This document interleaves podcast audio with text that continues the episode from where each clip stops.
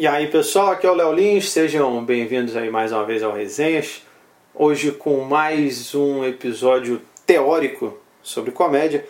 É... Algumas pessoas tinham me pedido para falar sobre estilo de, no stand-up, como desenvolver seu estilo. Alguém falou, pô, tem piadas que a gente olha e fala, puta, essa piada é desse cara, como é que você desenvolve isso e tal? Já recebi algumas mensagens assim.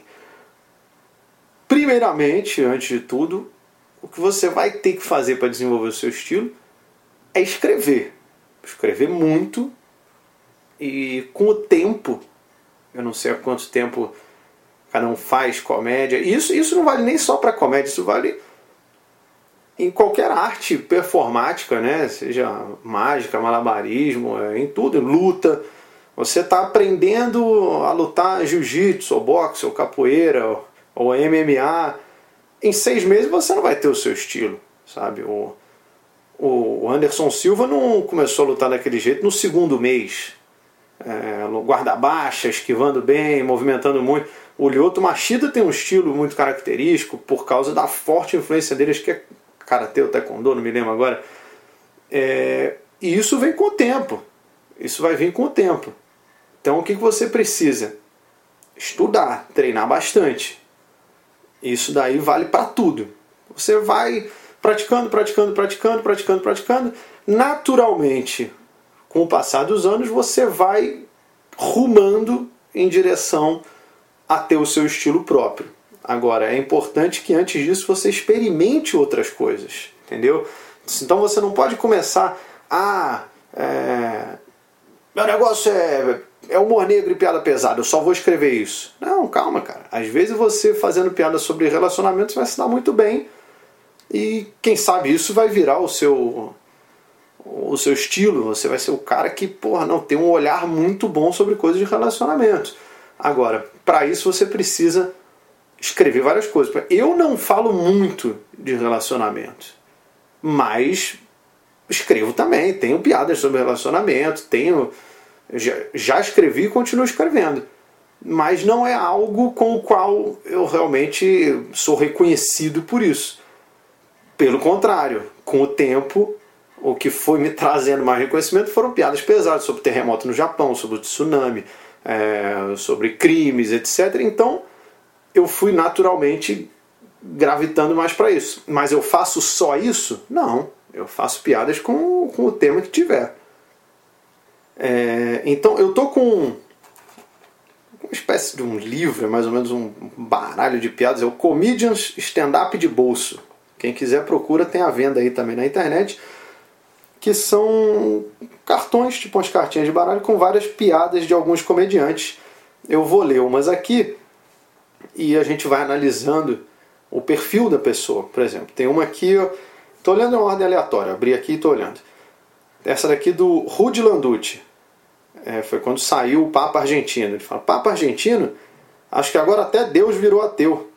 Estou até vendo o padre fazendo cera para entregar a hóstia. A gente vai na missa, toma cotovelada. O padre continua rezando como se nada tivesse acontecido. Então você vê, já nessa piada aqui você percebe o que? É um cara que gosta de esporte. Ele está falando da catimba dos argentinos e tal. Uma pessoa que não acompanha futebol, difícil, que não gosta de futebol, dificilmente faria é, essa comparação que, que ele fez aqui. E o Rudy, eu sei que ele trabalha até num programa de esporte no, numa rádio. Então, olha como é que tem a ver com a personalidade da, da pessoa. É, essa daqui do, do Adnet, Marcelo Adnet. Fui assaltado no Rio. Parei o carro e o cara falou: Perdeu, Playboy! Passa tudo! Fui assaltado em São Paulo. Parei o carro e o cara falou: São 20 reais pelo valet parking, senhor. Você vê que é uma piada que cabe também. Eu não estou querendo dizer que tem piadas que só uma pessoa pode contar. Claro que não. É, mas essa daqui você vê que já tem, tem duas frases onde você já vai colocar a entonação, né? Perdeu, perdeu, Playboy! E o Adnei é muito de imitar, de fazer vozes, então você vê que tem duas piadas de cada nesse comédia de bolso. E a do Adnet, a que ele mandou já é uma frase que você muda a entonação, você entrega ela de uma maneira diferente. Não que precise fazer isso, mas eu imagino que ele faz, com certeza. Ó, essa outra piada do Adnet. As mulheres querem um cara forte, vaidoso, sensível, educado, bem vestido, inteligente e que goste de comédia romântica. Esse homem perfeito existe, só que ele está dando a bunda agora. Essa piada eu já vi variações dela, do tipo, ah, as mulheres querem um cara forte, é, viril, sarado, inteligente, educado, trabalhador. O problema é que esse cara também quer um cara forte, viril, sarado, inteligente, educado. Se eu não me engano, o Osmar Campbell tem essa piada assim. Eu já vi outras variações desse tipo de piada que a premissa é que um cara forte, bonito, inteligente é gay. É, é, é isso. Não é uma piada que você fala, ah, isso aqui tem a cara de fulano. Não. É uma piada genérica, realmente, que, digamos assim, cabe na boca de, de, de qualquer um. Vamos ver mais uma aqui, ó. Essa aqui é do Geraldo Magela, que é o ceguinho, lá de Minas. Ser cego tem vantagens e desvantagens. Vantagem: minha mulher nunca vai me ver olhando para outra mulher. Em compensação, ela pode me trair na minha frente, é só não gemer muito alto. É óbvio que para fazer essa piada você realmente tem que ser cego. Então é o, é o ponto de vista de um cego. Né? A outra piada dele também, ó. Ao contrário do que muitos pensam, tem um filme de sacanagem que foi feito sob medida para cego. É o Charlie Chaplin. Que é uma sacanagem, só tem imagem. Mais uma piada do ponto de vista de um cego. Né? Ela ganha força por isso. Se, se você tentar adaptar ela para alguém que não é cego, ela perde força. Fala, pô, fiquei pensando uma vez, será que cego consegue ver filme de sacanagem? Mas eu acho que tem um. Tem, tem um filme de sacanagem que muito bom para cego, que é o do Charlie Chaplin porque só tem imagem. Então, realmente é uma sacanagem com cego. Perde força. Perde força, sabe? Eu estou tendo que dar uma volta para poder concluir a piada, enquanto que quando você parte do ponto de vista que o cara é cego, ele vai ele chega mais rápido na piada. Então essa piada tem muito mais a ver com ele. Essa é do Renato Tortorelli. O gordo foi no parque de diversão e perguntou para a moça da bilheteria. No caso, acho que ele conta como ele. Ah, eu fui no parque de diversão e uma vez eu perguntei para a bilheteira: é, aqui no carrossel de vocês tem elefantinho? Ela disse: é, Nós temos sim, mas se você quiser deixar um currículo, fica à vontade. É claro que essa piada é, ele conta sobre ele. Ah, mas precisa ser gordo para fazer piada de gordo? Não, depende do estilo da pessoa. No meu no, no Piadas Secretas eu tenho uma piada que eu falo, pô, uma vez eu estava na academia e tinha uma garota que ela era muito, muito gorda, muito muito. A coisa mais pesada na academia era ela. O pessoal tentava empurrar ela. Vai lá, tenta empurrar a Laura. E aí ela falou: Ai, eu tô querendo botar um piercing no umbigo. Eu falei: Piercing não, lustre. Ai, você sabe alguém que possa furar meu umbigo? A Petrobras. Tecnologia pré-sal vai chegar até no seu umbigo agora. Então são piadas de gordo, mas que eu estou fazendo sobre a, a garota que eu vi na academia. Não precisa você que tem muito mais a ver com o meu estilo, que tem é humor de insulto, é esse tipo de coisa. Muita gente, eu, até um cara botou isso no uma vez no Netflix falando, ah, ele, ele faz piada sacaneando todo mundo, mas poucas vezes se põe na condição de, de sacaneado, que é autodepreciação, que é o tipo de coisa que funciona muito. Funciona muito, porque pô, você está se zoando, a plateia sempre compra muito isso. Já fiz piadas comigo na internet, já fiz no show. É, mas eu não fico muito nessa, porque senão parece que, ah, eu, eu pô, deixa primeiro eu me, me esculhambar, que aí depois eu, eu, eu, eu sacaneio outras coisas, que aí o pessoal vai. Não, cara, questão de estilo. Tinha um cara no o Don Rickles, Don Rickles, que é um dos pais assim da, da comédia de insulto nos Estados Unidos, o cara subia e saía esculhambando todo mundo. É, ele ficou famoso já, assim, era um velho. O velho chegava e sacaneava todo mundo. Ele não vai chegar, não. Primeiro eu vou me sacanear bastante, que eu sou velho, que é, né, o pessoal fica com pena, aí eu, aí eu fico com carta branca para poder brincar com os outros. Eu acho que é uma questão de estilo. Você não tem que, você não tem que se prender a uma regra. Essa aqui é do Marcos N. Sempre achei as mulheres superiores aos homens. Um dia me perguntaram: e, e se os homens fossem extintos da face da terra? O que, que as mulheres fariam? Simples: domesticariam outro animal ele, o, o Zene fala muito de, de, relacionamento, de ida no motel com a mulher, de não sei o que, de briga, discussão de casal. Eu tenho pouco material assim. É, essa piada, eu, eu, eu nunca chegaria nessa piada. Porque eu falo pouco de relacionamento, é, eu, eu não entro muito nessas questões de ou machismo ou feminismo e do tipo, ah não, porra, a mulher realmente é foda, então, então, é, não, os caras que. Não, eu, eu, eu pouco toco nesse, nesse assunto, então eu dificilmente chegaria nessa piada, mas com ele tem, tem muito a ver. É, porque ele fala muito disso, de relacionamento, etc. Essa é do Daniel Duncan. Eu sou tão tímido que não consigo fazer sexo por telefone. O pessoal da fila do orelhão fica me encarando. É, isso tem a ver com a persona dele, de ser tímido. É, você, no palco você já vê que ele é assim. E isso reforça esse tipo de piada.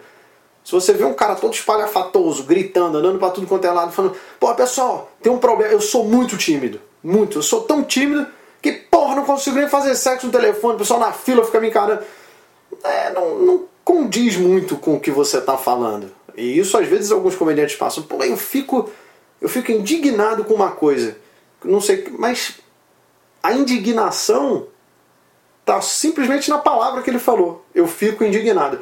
Mas se você olhar é, na intensidade que ele está falando, no, na expressão corporal dele, não, você, você não está indignado com isso, cara.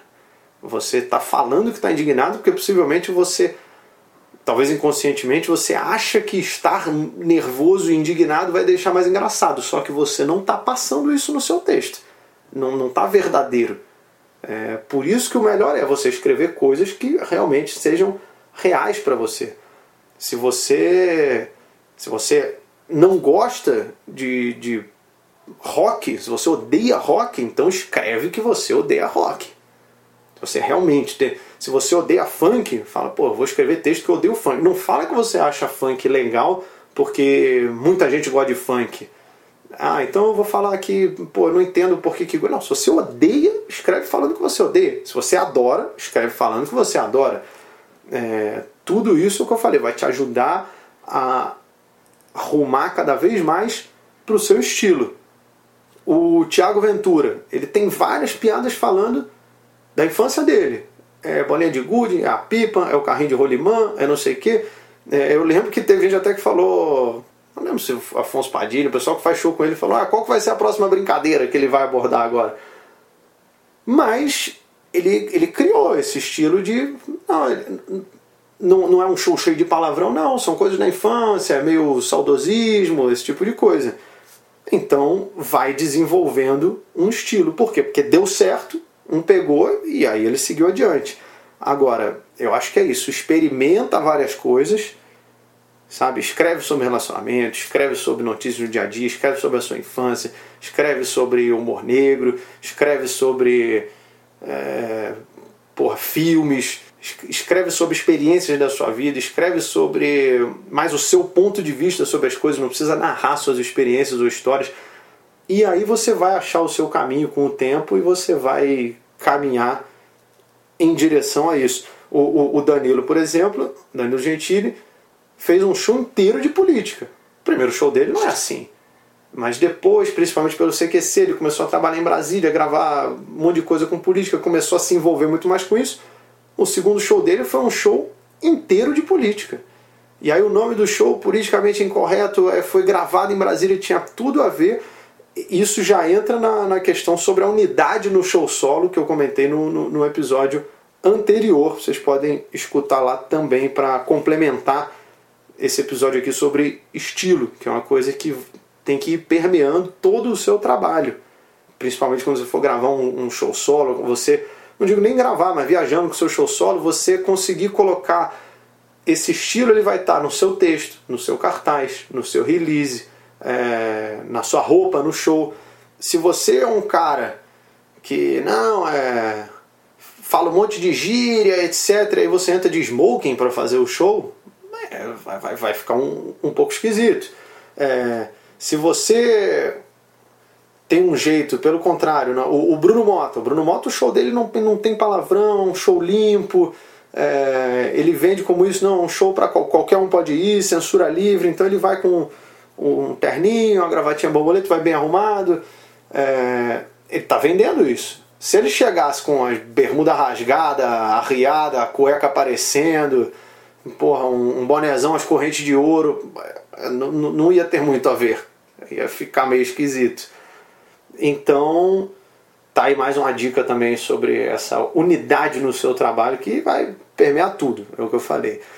Bom, é isso. Quem quiser, deixa a mensagem aí, vou estar respondendo vocês. Podem deixar comentários, indiquem o podcast. Como eu falei, é, cada novo ouvinte será sempre bem-vindo. Muito obrigado a todos vocês que estão aí ouvindo. Valeu!